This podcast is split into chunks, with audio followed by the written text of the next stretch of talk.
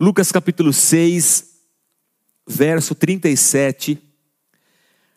A palavra de Deus fala assim para a gente: olha, não julguem e vocês não serão julgados, não condenem e não serão condenados, perdoem e serão perdoados, deem e lhes será dado uma boa medida, calcada, sacudida e transbordante, será dada a vocês pois a medida que usarem também será usada para medir vocês.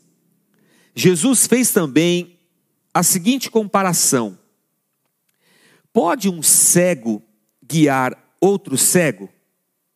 Não cairão os dois no buraco?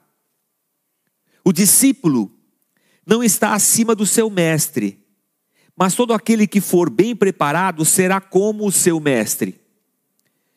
Por que você repara no cisco que está no olho do seu irmão e não se dá conta da viga que está em seu próprio olho? Como você pode dizer ao seu irmão: Irmão, deixe-me tirar o cisco do seu olho, se você mesmo não consegue ver a viga que está em seu próprio olho? Hipócrita! Tire primeiro a viga do seu olho, e então você verá claramente para tirar o cisco do olho do seu irmão.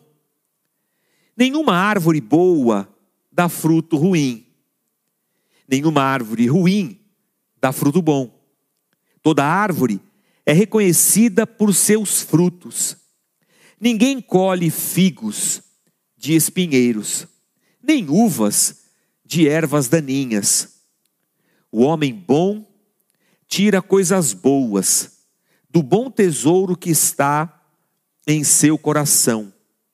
E o homem mau tira coisas más do mal que está em seu coração, porque a sua boca fala do que está cheio o coração.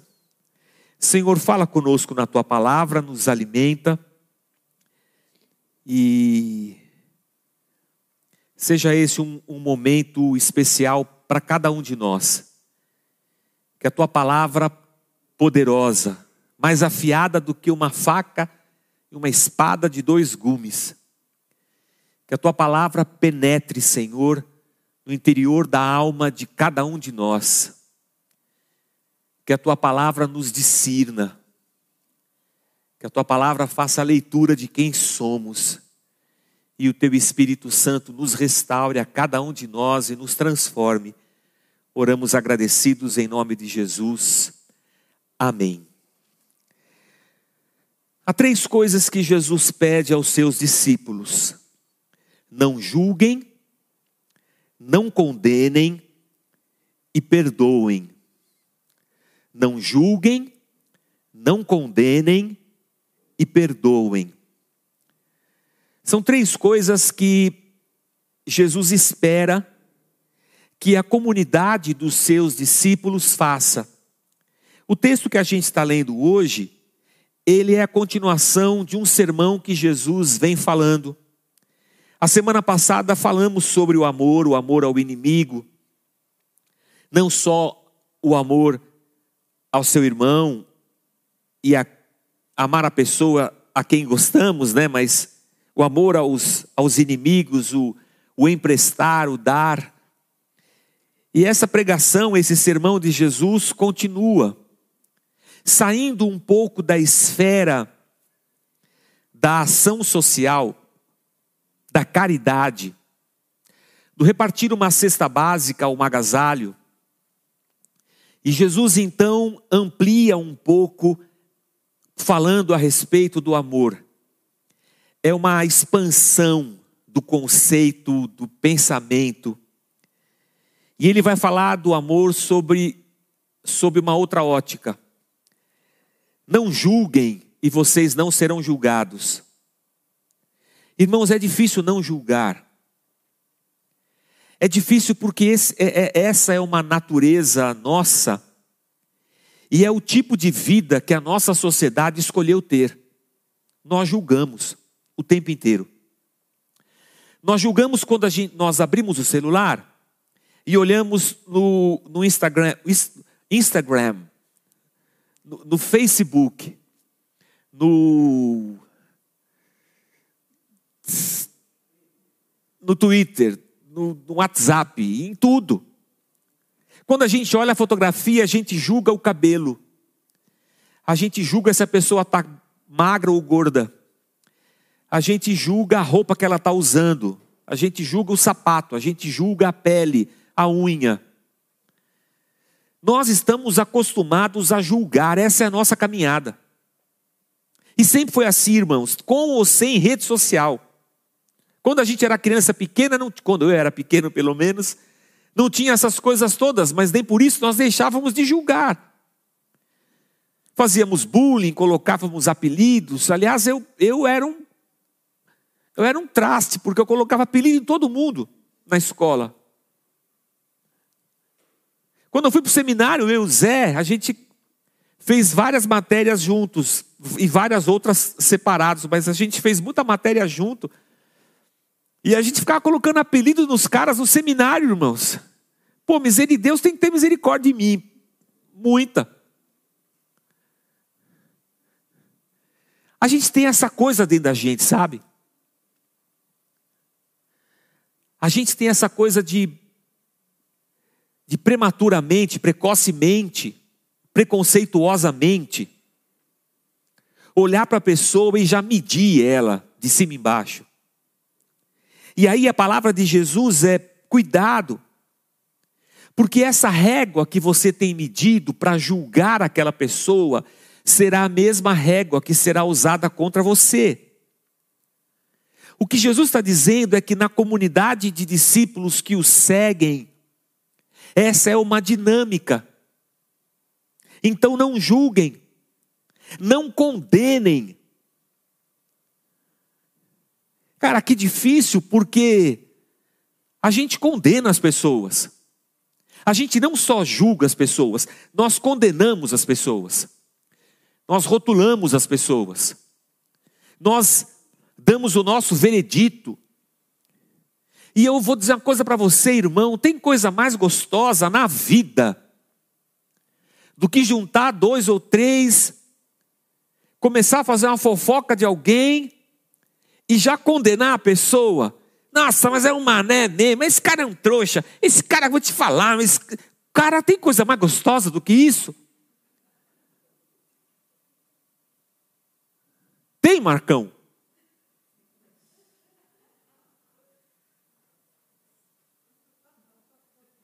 Pastor, a gente é evangélico, a gente não faz fofoca. Ah! ah! A gente vive a sociedade da lacração. O que é lacração se não formular o veredito e condenar? Aí eu lacro o cara. Condenei ele. Cortei ele das minhas redes. Condenei a pessoa. E Jesus diz: cara, não condene. E por fim ele fala: perdoem e serão perdoados. Cara, aqui é muito difícil, perdoar é um negócio muito difícil. Eu assisti, eu assisti um, um negócio do Porta dos Fundos. Não, não é sempre, às, às vezes o Porta dos Fundos, às vezes me constrange assim, não, é, não é constrangimento, me incomoda às vezes a maneira como eles tratam a fé é, do outro. E o, e o cristianismo é, é sempre um alvo muito ácido do Porta dos Fundos. Isso me incomoda um pouco. Mas eu não deixo de dar risada de algumas coisas. Eu achei muito interessante o chefe pedindo perdão para o funcionário. Não sei quem assistiu a esse episódio. O chefe, tipo aqui de São Paulo, marcou uma reunião com o funcionário em Tocantins. No meio de uma construção abandonada. E lá ele pede perdão para o funcionário. ah, e o funcionário fala assim: será que o senhor não poderia fazer isso lá na empresa, na frente das pessoas diante das quais o senhor me arregaçou, né? Mas é difícil, porque para perdoar nós temos que reconhecer o nosso erro. E o duro de você falar assim, me perdoe, é esse sentimento de que ao dizer me perdoe, eu estou dando razão para a pessoa. Eu estou dizendo que ela está certa, eu estou errado. Isso é difícil. Muito difícil. Difícil perdoar a pessoa quando ela nos feriu, quando ela nos magoou. É difícil demais. Essa semana, por, por conta do meu aniversário, eu eu entrei, eu nunca faço isso, esse ano eu fiz. Eu, eu não sei quantas pessoas estão pedindo amizade no meu Facebook. Eu, eu, eu, eu recebi vários, várias mensagens de aniversário naquele bagulho do, do, do Instagram que, que fica só 24 horas e depois some. Cara, não faz isso. Não faz isso com uma pessoa de 50 anos para cima. Ela não vai ver o ela não vai ver o negócio em 24 horas. Eu vou ver uma semana depois. Aí fica só assim. Essa mensagem já não existe mais. Essa mensagem já... Pô, o coitado deve ter achado que eu não queria ver. Não, é que eu não vejo mesmo. Mas olhando a esse, essa, esse ano, eu falei assim: vou, pô, pelo menos vou apertar aquele botãozinho que tem um coração fica vermelho. Para a pessoa ver que pelo menos eu vi. Uma forma de agradecer. E teve um cara que me xingou descaradamente. Sabe o pior palavrão que tem, aquele que faz menção à nossa Santa Mãezinha? Me xingou! Você viu, Marcão? Tá no meu Facebook, mano. E aí eu falei assim: KKKKK, é nós, né, meu? Eu devo ter machucado muito ele. Devo ter. Para ele dizer que eu era um. um cara legal.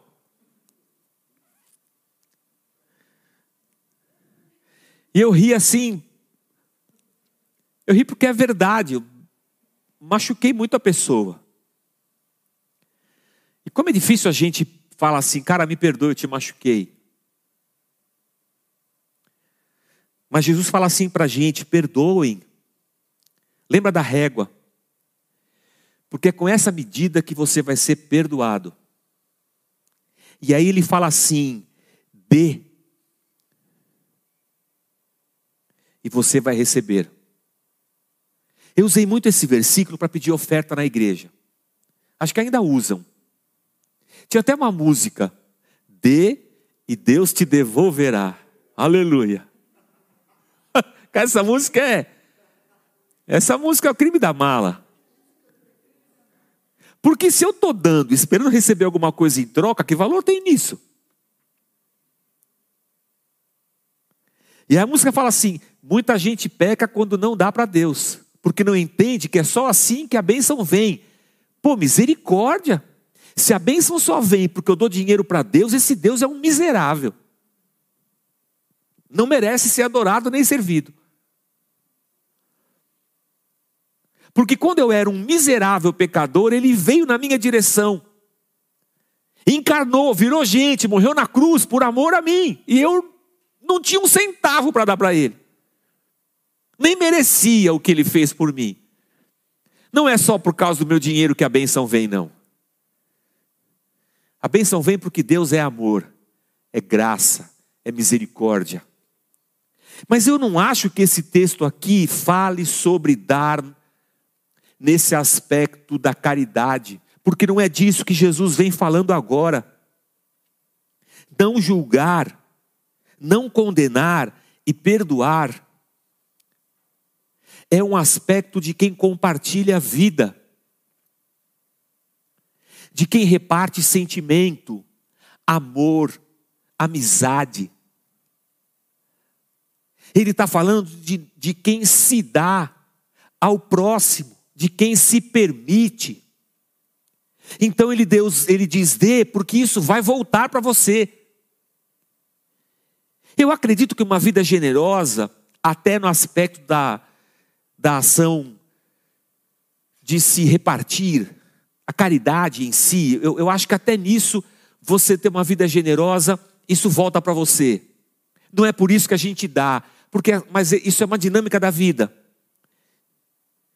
Mas aqui Jesus está dizendo para uma comunidade de discípulos, daqueles que estão seguindo a Jesus Cristo, daqueles que querem andar segundo ah, o reino desse, desse Cristo, ele está dizendo assim: dê, seja generoso, compartilhe vida, lembre-se da régua, porque é nessa medida que a coisa também vai te alcançar.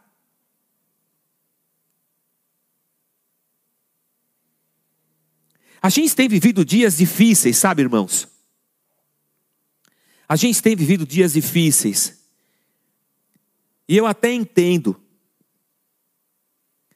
Nós, os cristãos, nós, os cristãos, durante a cristandade, o período da história em que a igreja cristã dominou o mundo, pensamento cristão dominou o mundo, que depois ficou conhecido por um, como o período das trevas da Idade Média.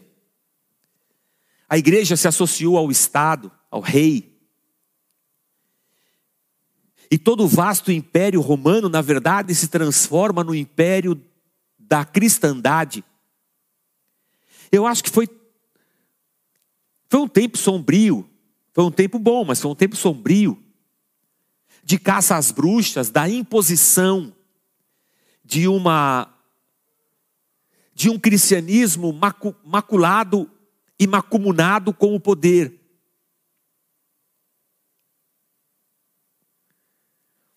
E isso trouxe para a sociedade feridas muito grandes. E quando vem o iluminismo na, na cauda desse cometa, todo movimento era um movimento contrário a esse cristianismo, abusivo, contra a Inquisição, contra a venda de, de, de, de perdão, de indulgências. Aí é um novo tempo de uma massa de gente que quer se libertar dessa opressão cristã. Mas esse cristianismo está muito distante desse aqui que Jesus está pregando. Então hoje nós temos uma sociedade, essa sociedade que advém dessa cultura é, ocidental, a gente tem uma sociedade que tenta se libertar do machismo, do sexismo e de tantas coisas. Mas isso não é privilégio só da nossa cultura ocidental, não. Eu acho que todas as culturas têm as suas mazelas e também produziu as suas feridas. O que esse texto fala com a gente é uma coisa interessante. Jesus está construindo uma identidade no meio dos seus discípulos. E o que Jesus procura dentro desses discípulos é que eles encontrem, na medida em que caminham, encontrem cura, restauração para suas vidas. Então não julgue o seu irmão, não condene o seu irmão, perdoe o seu irmão, porque essas coisas são cura e são vida. Só que Jesus fala assim: que ele propôs a seguinte, a seguinte comparação: pode um cego guiar outro cego? Não, não dá, porque os dois vão cair no buraco, são dois cegos. E aí ele fala assim: como é que você pode tirar o cisco do olho do seu irmão se no seu olho tem uma viga? Tira primeiro a viga do seu olho, ou seja, reconheça o seu pecado. E depois de você limpar o seu, ajude o seu irmão a limpar o dele. Opa! Opa! Aqui se abre para a gente uma perspectiva diferente.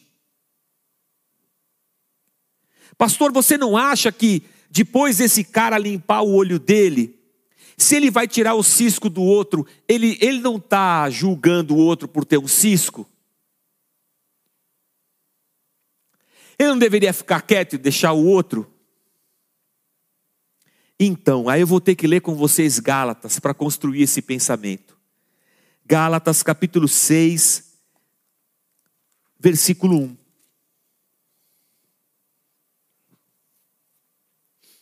Irmãos, fala Paulo, se alguém for surpreendido em algum pecado, vocês que são espirituais deverão restaurá-lo com mansidão. Olha que interessante. Irmãos, Paulo está falando para essa comunidade de Cristo, dos discípulos de Cristo. Se vocês surpreenderem alguém em algum pecado, vocês que são espirituais, pneumáticos do grego, é muito interessante esse, esse espiritual do grego, porque de pneumaticos vem pneu, da língua portuguesa. E esse pneumaticos quer traduzir um conceito que é, é hebraico, do ruach, que é vento, espírito é, é, é vento, ruach. Então você, sobre quem foi soprado esse vento do espírito, não é você que é melhor do que o outro. Você que está cheio dessa presença de Deus, ajuda o seu irmão, restaura ele com mansidão. Cuide-se, porém, cada um, para que também não seja tentado. Olha que interessante. E aí ele vai dizer assim: levem os fardos pesados uns dos outros, e assim cumpram a lei de Cristo. Sabe o que é bacana nessa comunidade de discípulos de Cristo? É que é uma comunidade onde o discípulo se percebe pecador. E ao se perceber pecador, ele busca em Deus uma restauração. A religião cristã não é uma filosofia de vida, a religião cristã é morte e ressurreição. O cristianismo não é fé que se impõe. O cristianismo é o reconhecimento de um ser humano que se enxerga pecador, morto, miserável e fala assim: Deus, preciso do Senhor.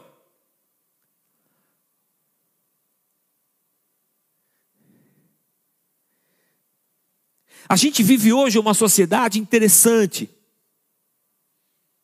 E desde o existencialismo para cá, em que o ser humano já não ele não nasce mais definido. O ser humano se define. O existencialismo diz isso. Ou seja, eu vou definir o que eu sou através e a partir da minha existência. É a minha existência e a minha vida que definem a minha essência. Não é a minha essência que define a minha existência. E aqui a gente encontra um choque entre o pensamento cristão, entre a fé cristã e o pensamento do mundo, a fé do mundo. Por essência, por princípio cristão, eu entendo que eu fui criado à imagem e semelhança de Deus. Essa é a minha essência. Sim, contaminada pelo pecado, sim, contaminada pelo pecado. Mas o que define a minha vida é o fato de que a vida que eu tenho veio de Deus. Eu sei que eu fui contaminado pelo pecado, sim, eu sei. Eu sei que eu já não sou mais a, o esplendor da imagem de Deus na criação. Sim, eu sei. Por isso que eu me entreguei a Deus. Por isso que o cristianismo foi o, a nossa salvação, a nossa, o nosso caminho de volta até Deus. E agora, o que eu espero é que essa imagem de Deus seja restaurada na minha vida. E para isso eu preciso morrer e nascer de novo. O pensamento do mundo não, o pensamento do mundo rompeu com esse cristianismo desde a Idade Média. O existencialismo enterrou Deus, Deus está morto. Isso não é coisa da época do existencialismo, isso é coisa do pensamento grego, lá de séculos antes de Cristo. Então, hoje, um ser humano que não vê em nada a sua essência, busca na vida encontrar sentido e construir a sua essência a partir da sua existência. Mas aqui há uma coisa interessante que Jesus diz para a gente. A comunidade de discípulos é uma comunidade onde todos estão submetidos a todos. E o que é mais interessante é que Jesus termina esse, esse trecho dizendo assim: ele fala assim: olha, deixa eu pôr o óculos, que sem óculos é difícil, né, irmãos? Ainda eu fico mais pertinho da Bíblia assim. O discípulo não está acima do seu mestre, mas todo aquele que for mas todo aquele que for bem preparado será como seu mestre. Pastor, eu nem sei o que esse versículo está fazendo aqui, porque ele parece que não fala nada com nada, então. Nenhum discípulo pode ser um hiper Jesus. Ah, o termo grego é hiper. Sabe hipermercado? O hipermercado é mais do que o mercado. Então, ele fala assim: nenhum discípulo vai ser um, um, um hipermestre. Mas se ele, for, se ele for bem preparado, ele vai ser como o seu mestre. Sabe o que é a comunidade do, dos discípulos de Cristo? É uma comunidade onde ninguém vai ser um hipercristo. Mas se todos forem bem preparados, nós seremos é, como Jesus. No amor, na misericórdia, na graça, no perdão, na vida, no repartir, ao não condenar, ao não julgar, nós seremos como Cristo. E essa comunidade dos discípulos de Cristo tem essa característica de homens e mulheres que não querem ser mais santos do que Jesus Cristo, que não querem, que não querem, não querem ser perfeitos para se autogloriarem disso, mas é gente que quer ser como Jesus. Na sua simplicidade, no seu amor, na sua misericórdia, no seu perdão. Gente que quer refletir o caráter e a imagem de Deus no meio de uma sociedade que perdeu a sua identidade. E essa comunidade, pelo que o texto fala para a gente, ela é uma comunidade terapêutica. Gosto dessa palavra. Aprendi esse conceito com a Karen Bomilcar, a minha professora, lá no seminário, psicóloga de aconselhamento cristão. Uma comunidade de gente que reconhece a sua hipocrisia e tira a trave do seu olho mas não se nega com mansidão e nenhum sentimento de soberbo ou orgulho a ajudar o seu irmão que está com um cisco no olho. Uma comunidade que um cuida do outro. Meu, isso aqui é incrível. Sem lacrar, sem julgar, sem condenar, mas uma comunidade que se dispõe a carregar o fardo uns dos outros. Meu Deus, isso é extraordinário e difícil. e difícil. Eu me lembro de uma frase que eu ouvi do Gesiel Botelho, em que, num grupo de é, mentoria de pastores, ele falava assim: Pastores, aqui é um espaço para sinceridade. Aqui você não precisa dizer que a sua igreja tem 5 mil membros, 3 mil membros. Aqui a gente conversa com simplicidade, fala a verdade. E aqui é o espaço para você confessar as suas tentações, ou para você compartilhar suas tentações para que depois você não tenha que confessar os seus pecados. Essa frase ficou na minha cabeça. A comunidade de, de, discípulos como um espaço onde eu posso compartilhar as minhas fraquezas, mas eu as submeto terapia dessa comunidade. Eu não obrigo a comunidade a me aceitar como eu sou. mas eu compartilho quem eu sou com essa comunidade. Porque toda essa comunidade tem um objetivo. Todos querem ser transformados à imagem de Cristo. E isso é uma coisa, ao mesmo tempo, bela e difícil. Onde todos se suportam, onde não se acusam, não se condenam, mas se doam um pelo outro, mas ao mesmo tempo, essa comunidade permite que um diga para o outro: Cara, eu acho que você está num caminho errado, hein? Eu acho que você está num caminho errado. E desculpa, gente, isso não é coisa de igreja. Isso é coisa de amigo. Porque independente da tua religião, se você vê teu amigo entrando por um caminho ruim, você vai falar o quê?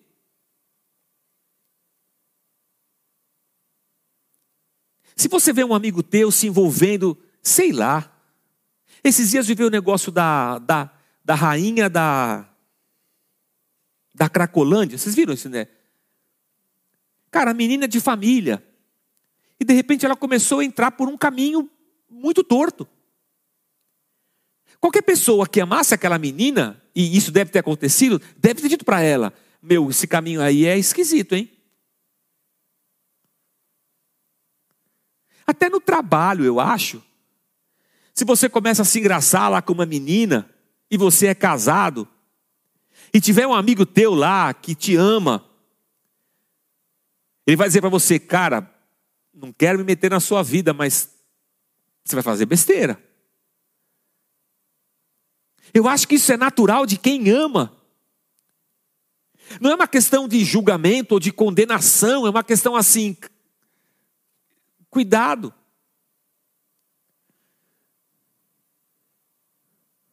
Estou aqui para ajudar. Você quer compartilhar sua fraqueza? Vamos orar junto, juntos. Oremos juntos. Eu também tenho as minhas fraquezas.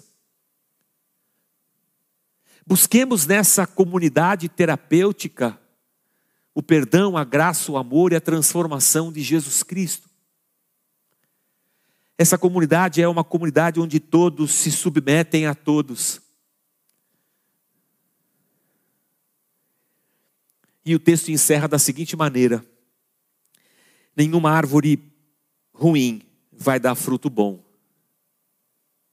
e nenhuma árvore boa vai dar fruto ruim.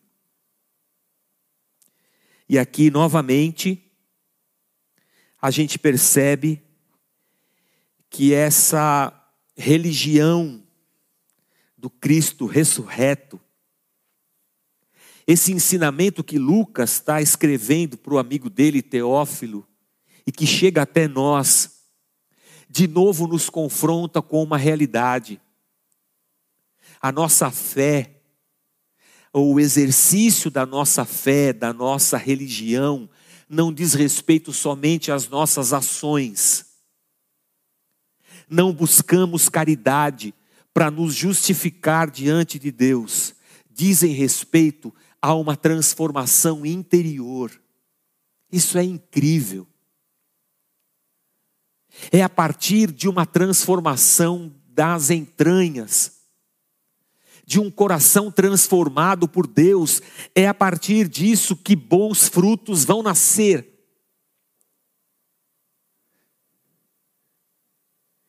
Então não a gente não está aqui para ter uma, uma, uma religião de estereótipos. A gente não está não tá tentando impor para a sociedade a, regras cristãs de vida. Cara, a igreja cristã já fez isso, não deu certo, nunca deu certo ao longo da história. A nossa caminhada é de a cada dia sermos transformados de dentro para fora pelo Evangelho de Cristo Jesus. E aqui eu gosto muito da, de uma frase de um de um irmão que frequentou aqui por um tempo antes de se mudar para o Nordeste. Ele era é, homoafetivo, irmão em Cristo. E ele disse assim: Eu gosto dessa igreja porque ela é uma igreja de porta larga. Chamou a gente de porta larga. E eu gostei muito. E ele falou assim: a porta da igreja é larga, mas ela ensina para a gente que o caminho de Cristo é estreito. Ou seja, a igreja é o ambiente onde estão os pecadores que reconhecem o seu pecado. E a igreja também é o ambiente onde pecadores são transformados, para que possam passar por um caminho que é bem estreito. Mas não é estreito porque a igreja o estreita. Não é estreito porque a igreja impõe. É estreito porque aqueles que nasceram de novo têm dentro de si o desejo de serem transformados à imagem de Jesus Cristo. Por isso, aqueles que nasceram de novo lutam diariamente contra a sua própria natureza. Por isso, Jesus Cristo disse: Se você quiser ser meu discípulo, negue-se a si mesmo, tome a sua cruz e me siga. Mas a coisa maravilhosa dessa história é que Deus não impõe isso a nós como uma religião. Não, absolutamente. O maravilhoso dessa história é que Deus mergulha no nosso meio. Ele encarna na nossa existência, ele, ele nasce como homem. E dentro desse caos que era a nossa vida, Jesus oferece a nós o perdão de Deus e nos convida a segui-lo pelo caminho. A quem? A nós pecadores. E dentro dessa comunidade, ao andarmos com Jesus Cristo, vamos percebendo o nosso pecado. E aqui não posso deixar de citar o irmão Emicida. No caminho da luz, todo mundo é preto. Do CD amarelo. Vale a pena escutar. É quase música cristã. no caminho da luz, Cara, todo mundo é preto. Porque quanto mais eu me aproximo da luz, mais eu vejo quão escuro eu sou. Quanto pecado há em mim. E o quanto eu preciso da graça de Deus. E sabe o que é bacana?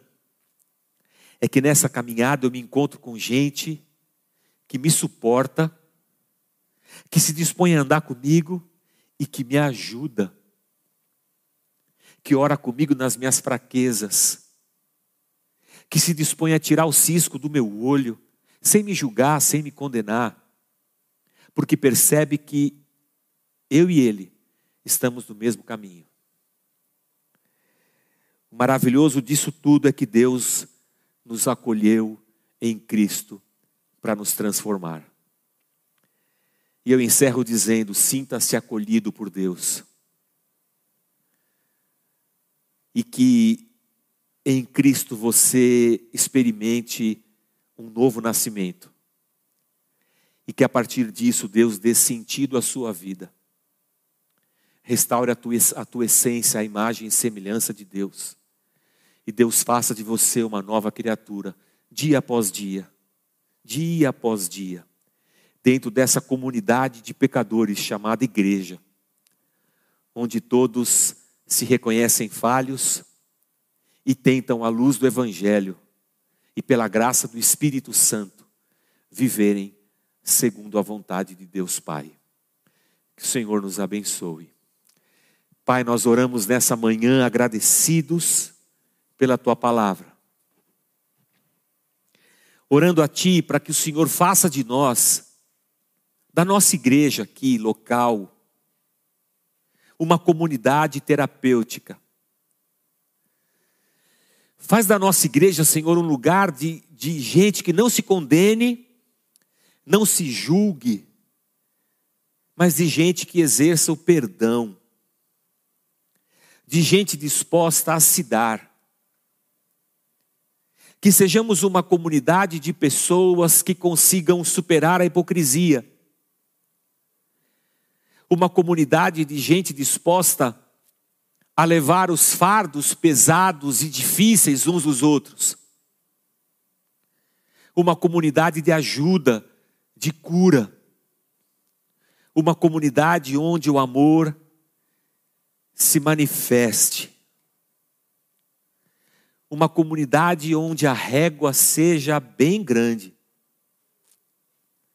Uma comunidade que reconhece que se não fora o Senhor, se o Senhor não tivesse vindo até nós, nós não teríamos conseguido chegar até o Senhor.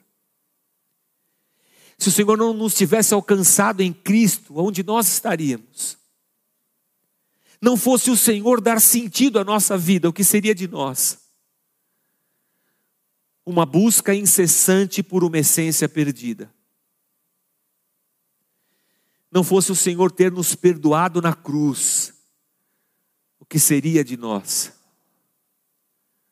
Nós te louvamos e te agradecemos, porque o Senhor deixou que nós seguíssemos o teu Filho Jesus Cristo. O Senhor deixou que nós nos aproximássemos dele, nós, pecadores. E o Senhor tem nos purificado e nos perdoado a cada passo dessa jornada. E o Senhor nos deu a graça de sermos igreja. Que assim, meu Deus, a tua igreja avance nesse mundo. Não para impor um estereótipo cristão, mas que a tua igreja avance para repartir amor, para doar vida, para mostrar ao mundo que tu és um Deus de amor, que em Cristo há uma possibilidade de salvação, de morte, de ressurreição, de novidade de vida. Que assim sejamos nós, Deus. Nós oramos agradecidos, em nome de Jesus, o teu Filho. Amém, Senhor. Amém. Graças a Deus.